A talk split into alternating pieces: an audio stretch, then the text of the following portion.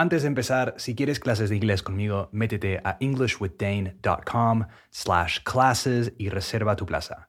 For this course hay clases en grupos reducidos de cuatro personas max y para alumnos de nivel intermedio 1 e intermedio 2. So, ya sabes, métete a englishwithdane.com slash classes y disfruta de clases semanales muy dinámicas, prácticas y diseñadas para que mejores de manera rápida y eficiente. Hey, what's up? What's going on? Welcome to English with Dane, a podcast designed to improve your English. As always, I'm your host, Dane, and you can find me on Instagram and TikTok at English with Dane. If you want transcripts for all future episodes so you don't miss a single word, go to englishwithdane.com slash transcripts. It will make the learning process that much faster. Today's episode is a quick read. We're going to read a short article together, make sure we understand it fully, and as always, we'll look over the vocabulary so we can keep adding new words, phrases, and expressions to our vocabulary arsenal. So let's get to it. You are listening to episode 152 of English with Dane. Hit it.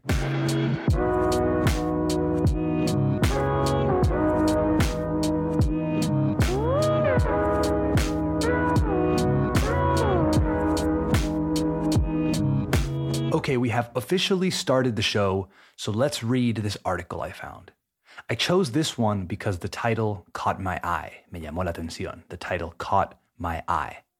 The title is People think they should talk less to be liked, para caer bien, but new research suggests that you should speak up in conversations with strangers. The big idea in conversations with strangers, people tend to think they should speak less than half the time to be likable, but more than half the time to be interesting, according to new research my colleagues Tim Wilson, Dan Gilbert, and I conducted. But we've also discovered this intuition is wrong. Our paper, recently published in the journal Personality and Social Psychology Bulletin, sheds light on the prevalence of these beliefs and how they are mistaken in two ways.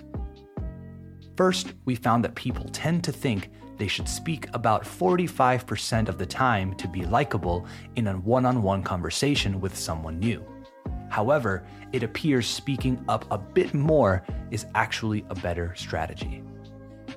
In our study, we randomly assigned people to speak for 30%, 40%, 50, 60, or 70% of the time in a conversation with someone new. We found that the more participants spoke, the more they were liked by their new conversation partners.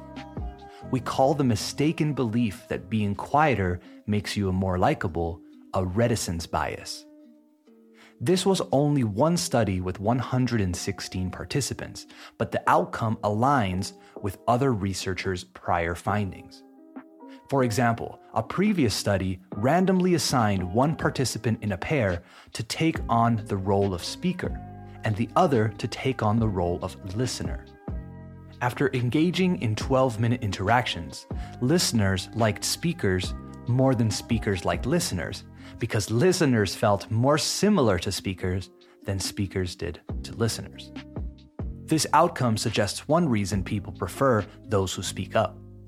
Learning more about a new conversation partner can make you feel like you have more in common with them.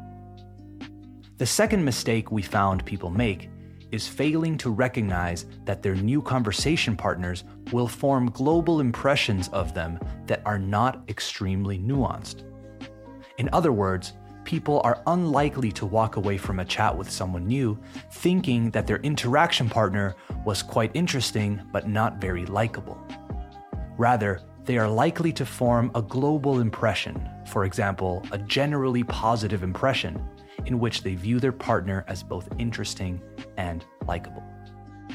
For these reasons, our new research suggests that, all else being equal, you should speak up more than you typically might in conversations with new people in order to make a good first impression. Why it matters. Many people want to know how to make a good first impression, as evidenced by the enduring popularity of related self help books. But because such books are not always based on empirical evidence, they can lead people astray with unfounded claims such as this advice from How to Win Friends and Influence People. Quote, Remember that the people you are talking to are a hundred times more interested in themselves than they are in you. End quote. Research like ours can help people gain a more scientifically grounded understanding of social interactions with new people and ultimately become more confident and knowledgeable about how to make a good first impression. What still isn't known. In our research, participants were instructed to speak for a certain amount of time in their conversations. This approach has the obvious benefit of allowing us to carefully manipulate speaking time. One limitation, though, is that it does not reflect more natural conversations in which people choose how long to talk versus listen. Future research should investigate whether our findings generalize to more natural interactions. Further, we assigned people to speak for only up to 70% of the time. It's possible and even likely that completely dominating conversation, such as by speaking 90% of the time, is not an optimal strategy. Our research does not suggest people should steamroll a conversation partner, but rather that they should feel comfortable speaking up more than they typically might. Hmm, an interesting read. The link to the article can be found in the description of this episode, by the way. All right, it's time to do a vocabulary check. We have some really good new words in this article. We're starting easy today. The first one I want to talk about is to tend to do something. The sentence was In conversations with strangers, people tend to think they should speak less than half of the time to be likable. To tend to do something means to be likely to do something, not super complicated people tend to can be translated into la gente suele. Remember, ese la gente is people and not the people. All right, next one. To shed light on something. The sentence was Our paper recently published in the Personality and Social Psychology Bulletin sheds light on the prevalence of these beliefs and how they are mistaken in two ways.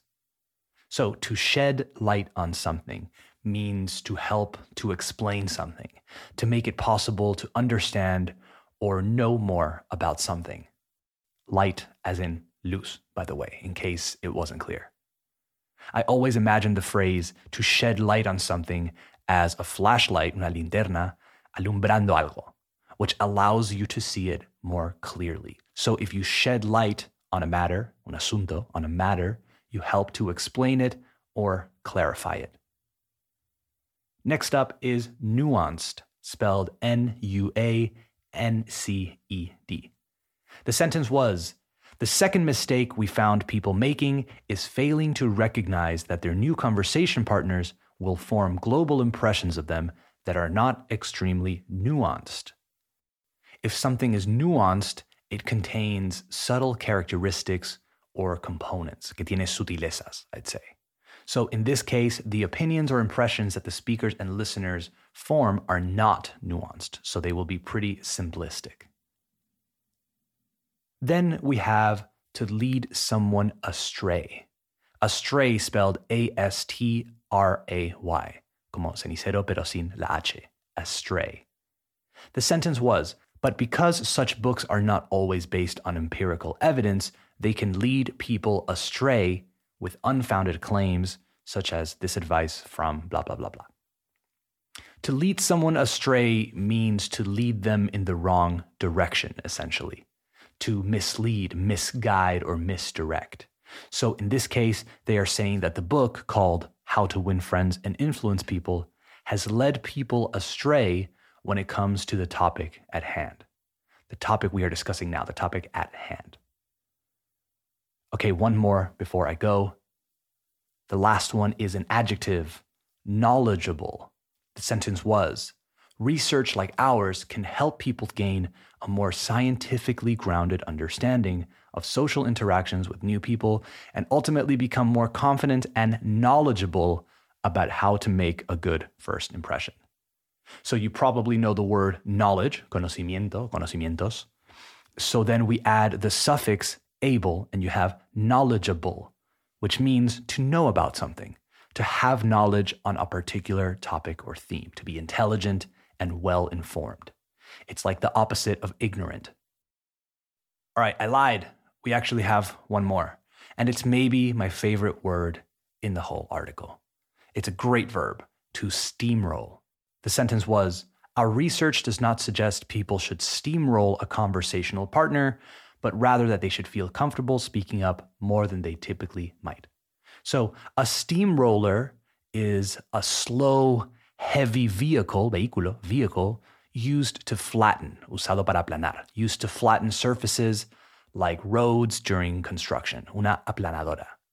A steamroller, todo junto, steam as in vapor and roller as in rodillo. So the, the verb to steamroll logically means to just overpower someone or flatten them, metaphorically, of course. So you don't want to steamroll someone in a conversation. You don't want to be speaking 100 or 90% of the time. Okay, hopefully you got some good new vocabulary from that, as well as getting a deeper understanding on first impressions. I often overthink first impressions, so this was interesting to me. I don't know how you feel about it, but as always, let me know. Follow me on Instagram and TikTok at English with Dane. I'm back to putting up quizzes and stuff, by the way, so get on there and put your knowledge to the test. See if you're becoming more knowledgeable. All right, that's it for this episode of English with Dane. I hope you enjoyed it. I hope you learned something. If you made it this far, si llegaste hasta aquí, if you made it this far, please give it a five star rating on Spotify or Apple Podcasts or wherever you listen. If you want transcripts for all future episodes so you don't miss a word, go to englishwithdane.com slash transcripts and sign up to the listener list. You'll receive full transcripts for new episodes on the same day as they come out.